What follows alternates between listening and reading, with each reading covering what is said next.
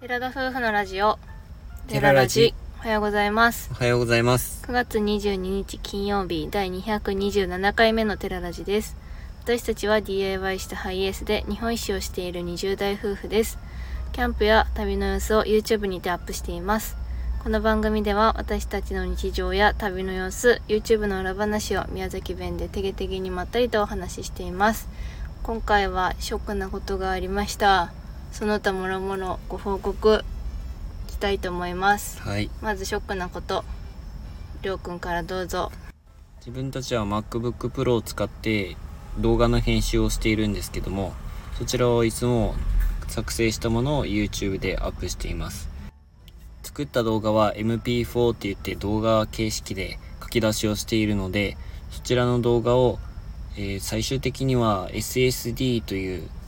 まあ、簡単に言えばハードディスクみたいなもので、ハードディスクは皆さん結構ご存知だと思うんですけど、うんそれよりもさらに速度あの送る速度が速いうん処理速度が速いものを使って、S また衝撃に強いっていうところが強みの SSD っていうのを使っていますで自分が今まで作った動画とかをそちらの方に基本的に映すようにしてるんですようんなぜかっていうと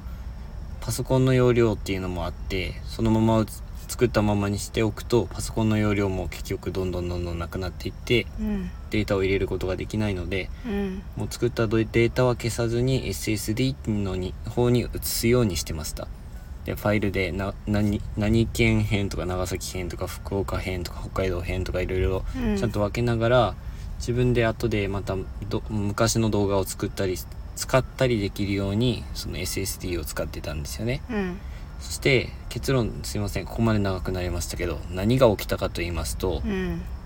えーっと九州旅の方のデータが消えたと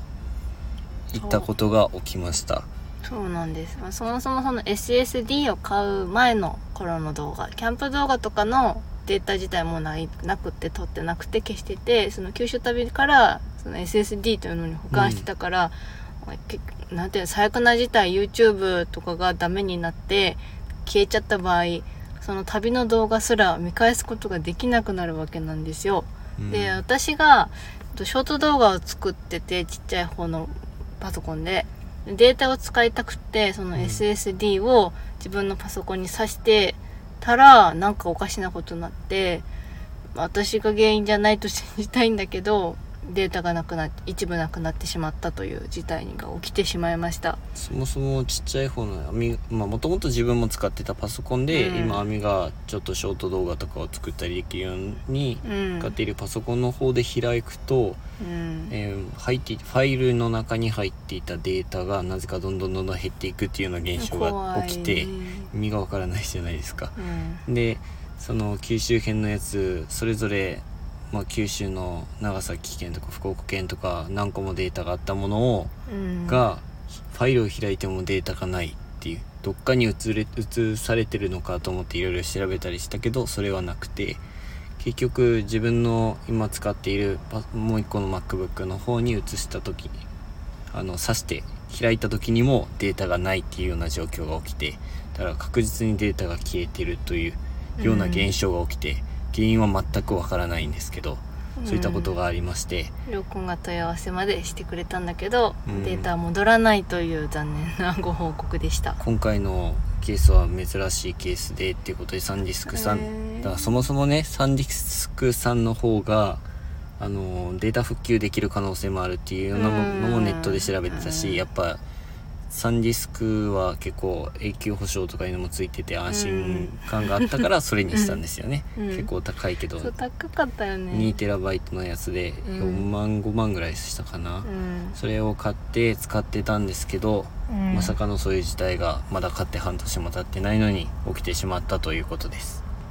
YouTube 上にはど動画が上がっているので見返すことは全然できるんですけど、まあ、もし何かむ昔の動画を使うってなった時とか結局まとめ動画を作ったりする時とかに必要だなと思って自分は SSD にしっかりまとめるっていう作業を定期的にちゃんとやってたんですけどファイルごとに分けてね、うんまさかのこういう事態が起きてすごくショックを受けておりますめっちゃショックだったなんでかわかんないけど私が触るとなんか変なことになったりすることも多いしたまたまもっとだろうけどねそうでも結構多いじゃんうん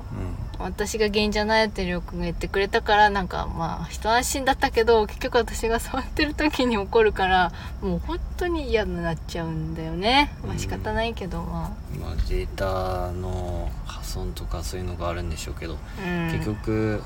SSD のデータは復旧できないということで全てが消えたわけじゃなくて一部のデータが消えたのでもうサンディスクさんに新しくその新しいものをねうん送ってもらって交換っていう形をとって、うん今残ってるデータはもうすぐそっちに移してまた今後使っていこうと思うんですけど、うんうん、ちょっとまたそういったやり取りとかもちょっと面倒ではあったので結構疲れた電話でのやり取りって、うんああいうフリーダイヤルやるのやつとかってね、うんただ電話対応の方もすごく良かったからそこは安心しました全てが消えたわけではないので、まあ、それは少し安心というふうに捉えたいと思いますはい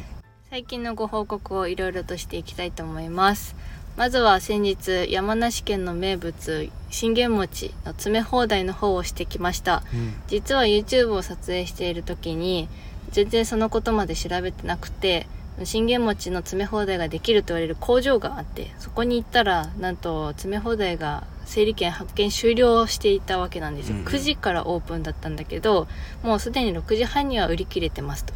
いうことだったので今回5時に並んで無事3組目で詰め放題の整理券をそれぞれ1枚ずつ発券してもらえて、うん計28個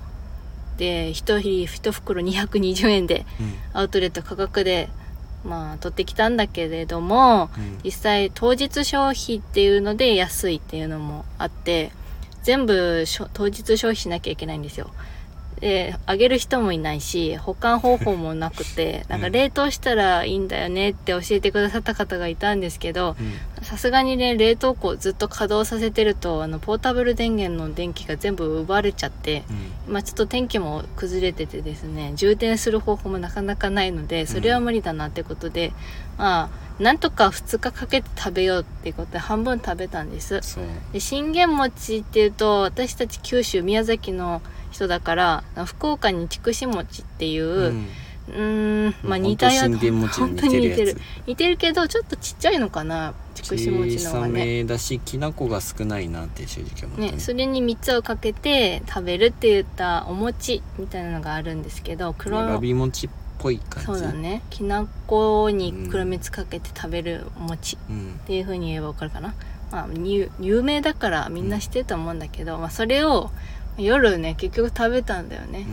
んしたらりょうくんが胸焼けしてて元気を失っちゃってるっていう状態なんですそして今日ねなんかもうき 車でかなり寄ったっていうのもあったし結あー構編集作業でメモ使っててああもうそのパンチパンチパンチみたいな感じで食べたらもう気持ち悪くなってりょうくん結構そういうのあるよね疲れてる時とかになんか結構重なるとめ一気になんか具合悪くなるってこととか結構あって特に胸焼けとかもねこんなに食べるんだけどあるものによってはめっちゃ胸焼けすることも多いよね、うんそうめんとかもじゃんそうなんか「もういらない」とか言い出しちゃう時もあるでも好きなものをガブガブ食べるそうハヤシライスとかカレーライスとかなんかそういった自分のめっちゃ好きなものとかはなんなんか2杯3杯もいけるのにね不思議ですよいやね。嫌いじゃないんだよ信玄餅もそうめんもただた信く玄さ餅ん食べられないっていう当話たり前じゃん信玄玄餅そもそも1袋220円だったけど原価が210円ぐらいで売られてるものだからそんなものをねそれ一気に7個も8個も食べてごらんよ。無無理理ででししょょ個ぐらい食べらないっていうなんねか信玄餅は食べ放題したような感じの気分でね、うんいや信玄餅食べ放題はおすすめしま せんでも美味しかったけどね確かに美味しかった信玄餅は結構弾力が強いおだんあお餅で、うんほんときな粉がめっちゃたっぷりで、そうめっちゃきな粉入ってて、山盛り入ってて、なんかもったいないぐらいねそう食べきれこんなないにいよるみたいね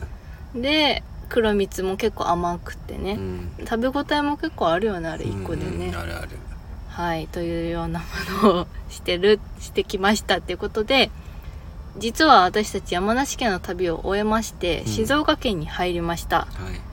結構スピーディーに行ってる方かなとは思うんだけど、うん言うてね山梨県も1週間ぐらいは普通に行ったのでキャンプしキャンプしたりキャンプ場巡ったり、うんあとは本当観光を2日